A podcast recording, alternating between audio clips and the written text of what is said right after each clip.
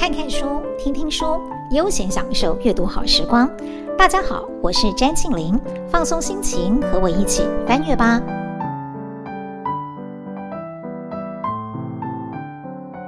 这一集的翻阅吧，我们来读一本青少年读物，叫做《默默》。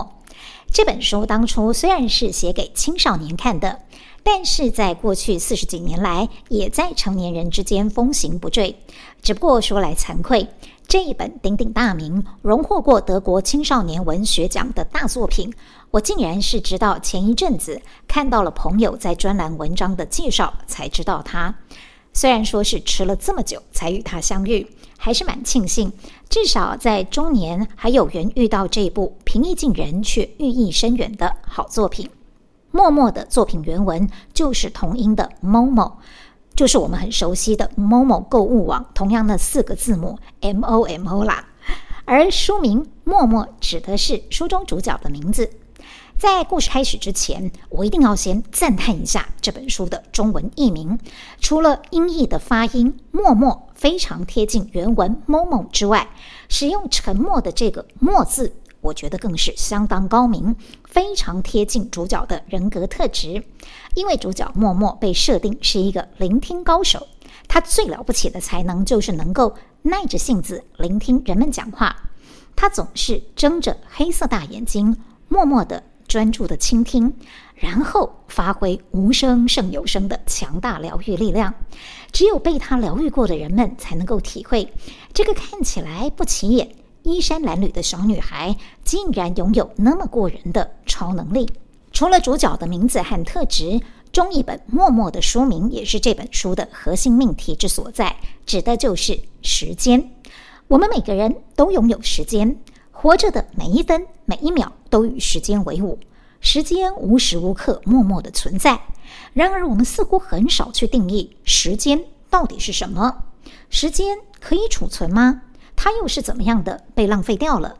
理论上，我们应该要跟时间很熟才对，但是对这个抽象观念却好像常常又不太熟。这本小说《默默》所要探讨的，正是我们多数人对于时间的模糊和误解。为了具体的测量时间，作者创造了一群时间窃贼，他们全身上下从头到脚都是灰色的。书里面称他们叫做“灰色男人”，这一群为数庞大的灰色小偷，使用卑劣的手段盗取人类的时间，提供他们自己生存所需。然而，被偷走时间的人们却浑然不觉自己上了大当，还傻不愣登地配合这些时间小偷，改变生活步调，拼命地要省下时间，以为现在省下来的时间可以留给未来之用。因此，就把自己对时间的支配权拱手让给可恶的时间小偷。几乎整个城市里的人都落入了小偷的圈套，只有非常少数人识破了灰色男人的诡计。然而到头来，真正有能力不受干扰，甚至挺身对抗灰色男人的，只有小女孩默默一个人。这个故事的叙事线其实很简单。就是小女孩孤身对上一群邪恶势力，最后终于把那些被偷取的时间还给人类的过程，有没有觉得听起来有点像是典型的好莱坞电影情节呢？一个英雄力挽狂澜的拯救全人类的故事。不过不要忘了哦，这本书可是流传了将近半世纪的杰出青少年文学作品，所以它的内涵绝对不会只是这么肤浅。首先，主角默默的登场，以及他的人物设定就富含着神秘气息。没有人知道默默从哪里来，多大年纪了，甚至连他自己都说不出来到底已经几岁。他就像一个流浪小孤女似的，无父无母，独自一个人飘荡到这座城里来。默默看起来是顶着一头乱发，穿着不合身、像是捡来的大人衣服，包裹住他瘦小的身躯。而且很有意思的是，默默在城市里被设定落脚的地方是一个历史遗迹——古代的露天圆形剧场，而且还是一个规模不大、几世纪之前属于穷人消遣场所的那种，外观看起来很朴实的郊区小型剧场。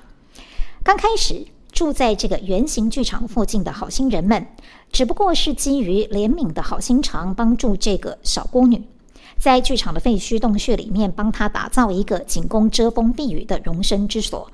但是不久之后，就有人发现了默默的特殊才能。他们发现这个小女孩非常善于倾听，她总是安静地睁着一对黑色大眼睛凝视对方，全神贯注地听人说话。奇妙的是，任何人有任何天大的烦恼或纠纷，只要说给默默听，事情好像都会神奇的迎刃而解。于是，默默的名声就越传越广，也因此结交了许多好朋友。除了清道夫白博，他另外一位最好的朋友是导游吉吉。只要有默默在，吉吉这个原本就是吹牛大王的家伙，就能够更加灵思泉涌地对观光客编出一大堆天花乱坠的故事。因而获得许多打赏。然而，从某个时期开始，到圆形剧场跟默默说话的大人开始变少了，只剩下家长很忙没空管的小孩会跑来找默默玩耍。原来是因为城市里出现了一群神出鬼没的灰色男人，他们神不知鬼不觉地将城里每个人的底细摸得一清二楚，有计划地迷惑人们，将时间交给他们储蓄保管。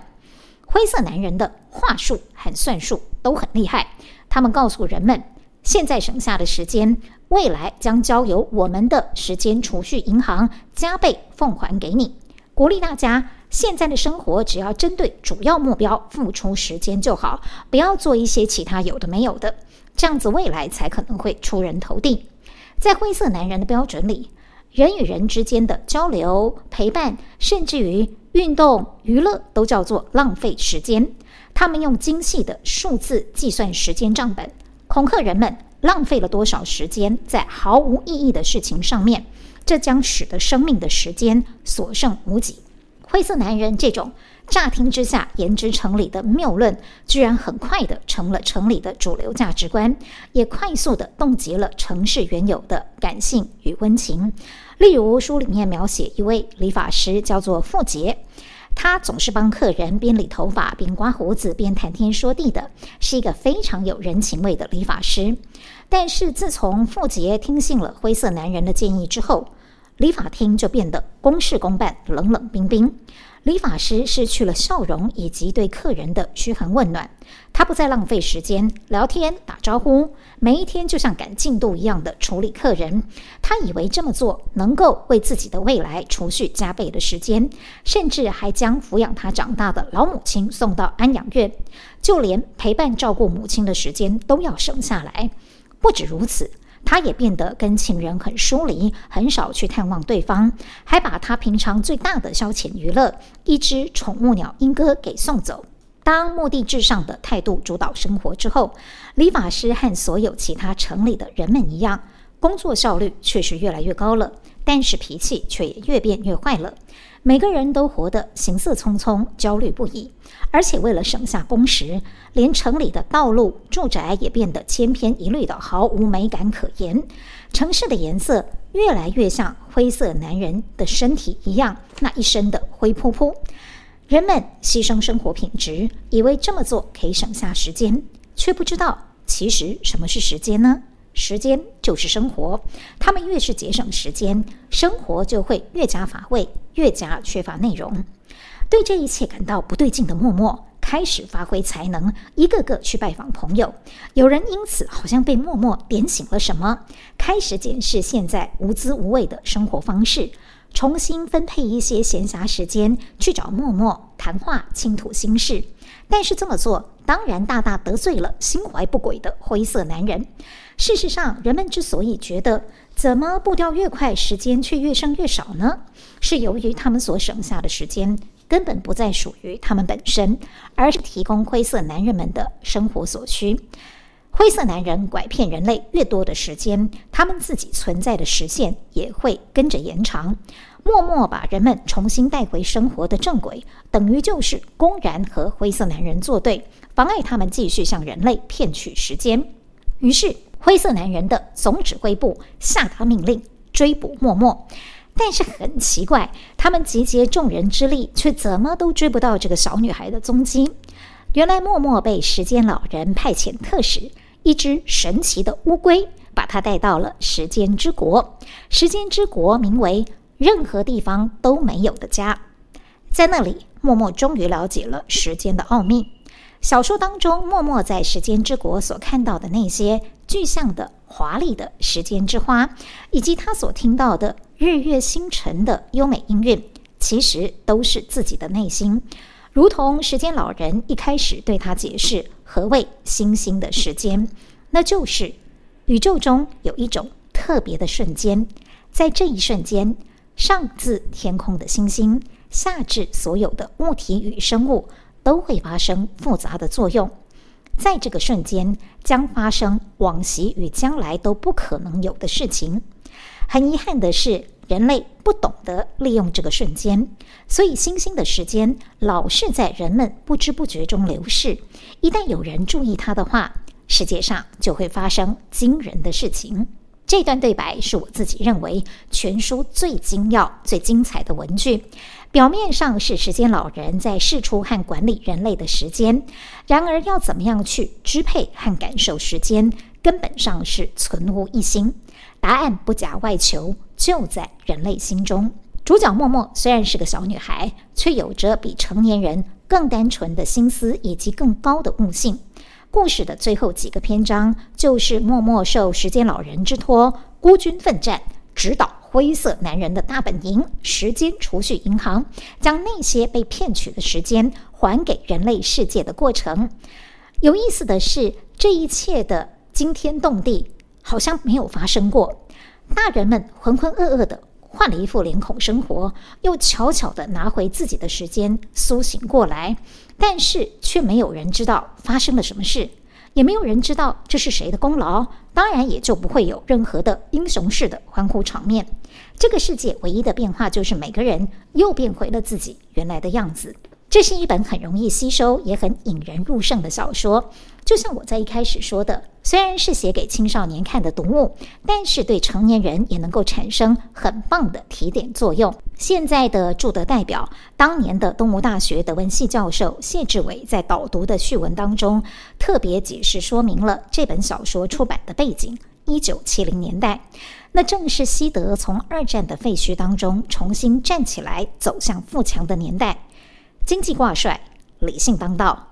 然而，生活纯然的理性化，正是生命纯然无梦的悲剧化。